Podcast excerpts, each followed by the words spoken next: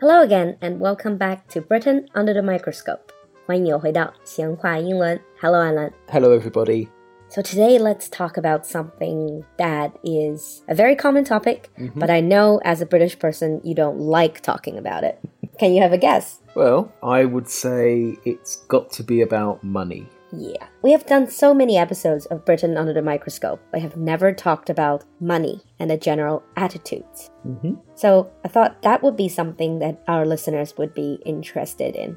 Let's start with currency. 从英国的货币开始讲。 Okay. we all know that it's pound. So one pound is a hundred penny pennies, a pence. Pence. So, pence is the official plural name for it. A penny is just literally one pence. So you can say one penny, but two pence, Yeah. three pence. Or what we normally do in English, we will just say p. So, As the letter. yeah. 啊， So- 在英国有的时候你看到那个很便宜的东西的价钱，比如说 thirty five p, eighty Yeah. five p. Another question for you though. Sometimes I hear, especially older people, when they talk about currency, they sometimes say sterling. Yeah. What does that mean? Well, sterling is just another name for pounds. So there are some countries in the world that also have pounds. So pound sterling just means the British pound. Oh, okay. So it's like US dollars, but Yeah. you have pound sterling. Yeah. Mm. Pound sterling is actually one of the oldest continuing currencies in the world. It's over about 1,000 years. Wow. So continuing means it was never interrupted. No. Mm. So, for example, there were pennies in the Saxon times, so that's just over a thousand years ago. Wow. but pennies were worth a lot more and they were actually silver coins then. Yeah, I bet. So let's talk about the banknotes nowadays. Banknotes 是这个纸币. American English calls it bills. Yeah. So you have 5 pound, 10 pound, 20 and 50. Yeah. So 50 pounds is the the highest banknote and you don't really see them that much around. Mm. Most of the time people are 20. using 5 or 10 pounds. Oh, I see. Also see 20s. Yeah. but you don't really see 50. You No. can get 50. You can get a 50 pound banknote from the bank, but you don't really use them or carry them around that no, much. it's too difficult to spend. Mm, that's it. 50 is the highest. Well, not quite, no. In the Bank of England, the Bank of England is where our banknotes are printed. Mm, There are actually slightly higher banknotes. like how high? 100? No, actually, one million pounds. What? Or a hundred million pound banknote. 所以你们有100万面值的纸钞 and what, 100 million pound? Yeah. 一亿? Why? Well, they're legal tender, Really? You Yeah. can use them? yeah, but they're only used inside the bank. So they're not used outside of the bank. They're not used in everyday currency. Ah. And people don't really know what they look like because they're only used inside the bank. Is it like an internal bank transfer? 像银行内部的这个转账用的。Okay. but they are legal tender. and obviously, you can imagine they are very heavily guarded. So technically, if I can find that 1 million pound or 100 million pound banknote, I can use it. Technically, yeah, but if you did try to use it, then it'll be very obvious where you it's got it me from. who got it. Okay. Another thing I've noticed is all your coins and banknotes have the image of the queen Yeah. on them. I wonder if that will change when the queen, well, passes away. yeah, it will be the next king or the next queen that will go on the banknote. But with the coins, it's there's a little tradition. Mm-hmm. So nowadays, the queen faces in one direction on the coin, but then when the next king takes the throne, the face will face the opposite direction. Oh, and it will alternate. Yeah, Ah, that's interesting. That's an interesting minor fact. Hmm. 所以每换一个王或者女王，那个脸的方向会不一样。 yeah, Mm, okay. And another thing that I think we mentioned before, so Scotland. yeah. Scotland have their own banknotes. yeah, basically, the Bank of England is only technically one bank. Scottish and Northern Irish banks, they can actually print their own banknotes. But it's still pound. Yeah, it's still exactly the same currency, it's still exactly the same value, but they're allowed to print their own banknotes. So those are legal tender. You can use them. Yeah, and also places like Jersey or Guernsey and other parts of the UK, they do have their own banknotes. Okay.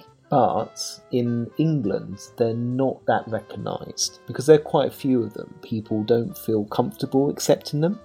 So it's quite unusual to see Scottish banknotes or Northern Irish banknotes in England. Hmm, perhaps they're worried about fake money. Yeah. One thing I have noticed that we're here talking about all these formal way of calling them pound, pence, but in real life, if you go to the UK, what you hear in spoken English is quite different. For example, it took me a while to get used to people saying quid, Q U I D, Yeah. which is one pound. 就跟美语里面说 one buck.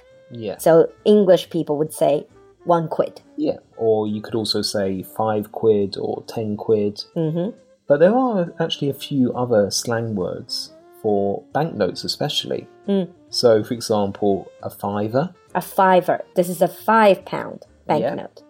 a tenner, Ten pound? and in London, less so nowadays, but some people still use it, a score, What is a score? £20. Oh, yeah, I have to admit, I don't think I've ever heard a score, but a tenner, a fiver, a quid, you do hear them every day. So Yeah. people will be like, Do you have a tenner? Do you have a fiver? Yeah. Yeah. Well, I can't really do the accent, but yeah, this is what people say. To our listeners, if you read all these old classic literature by British writers, by English writers, you probably have come across really interesting words about money. So, like shillings, 几个先令, or like farthings, or guinea, or crown. You don't have those anymore, do you? No. That's what we call pre decimal money. So in 1971, the currency changed Mm-hmm. and our currency became a lot simpler. So, as you say, you still hear about them in books or old films. Mm-hmm. And one of the reasons why they had to change it was because it's actually very, very confusing. Yeah, it's never like 1 to 10, 10 to 100. No. It's always really weird numbers. 绝对不是这种十进制的，就是很奇怪的一些换算方法. For example, farthings. How much was a farthing? Well, four farthings made up one penny. Ah, okay. Four farthings is one penny. Yeah. And two halfpennies or halfpennies made up one penny. If you watch historical drama, you do hear half pennies. Hmm. Yeah. And shillings? Twelve pence made up one shilling, Okay. or sometimes it was called a bob. A bob, that's a shilling. Yeah. And uh, what about a guinea?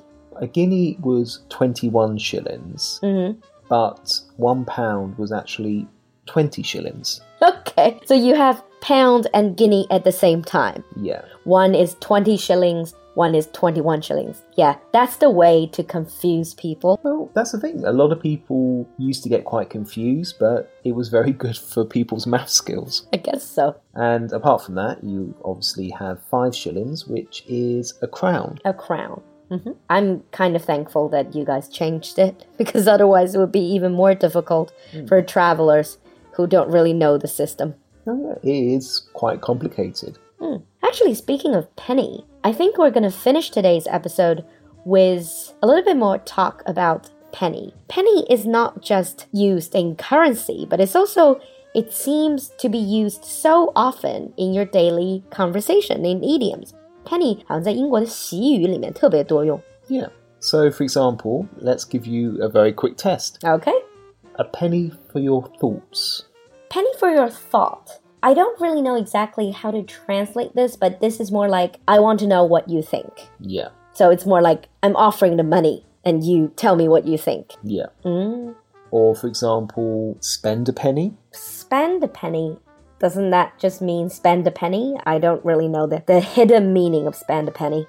Spend a penny is quite an old fashioned term, but people Mm-hmm. still use it in a jokey sort of way. Spend a penny means go to the toilet.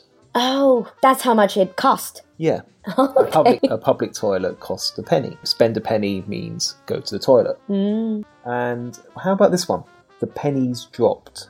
Pennies dropped. This is like, I know for the penny to drop is to give people hints. hmm Is that what it means? Um, kind of. The pennies drop means you suddenly realise something. You suddenly understand something. Ah, sorry, my mistake. So basically, you give hints and hoping and waiting for the penny to drop. Yeah. Mm. And this one probably is quite easy. A penny saved is a penny earned. We say that in Chinese as well. A penny saved is a penny earned. So no matter how small the amount, you have to save it. Mm-hmm. Mm. You have to be careful with money. Okay. And what about this one? To not have a penny to your name.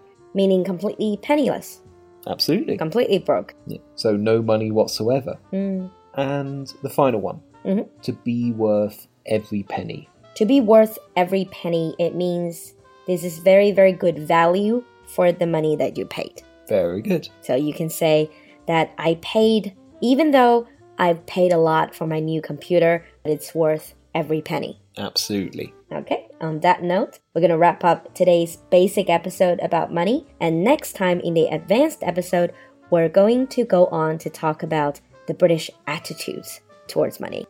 So until then, We'll see you next time. bye. Bye.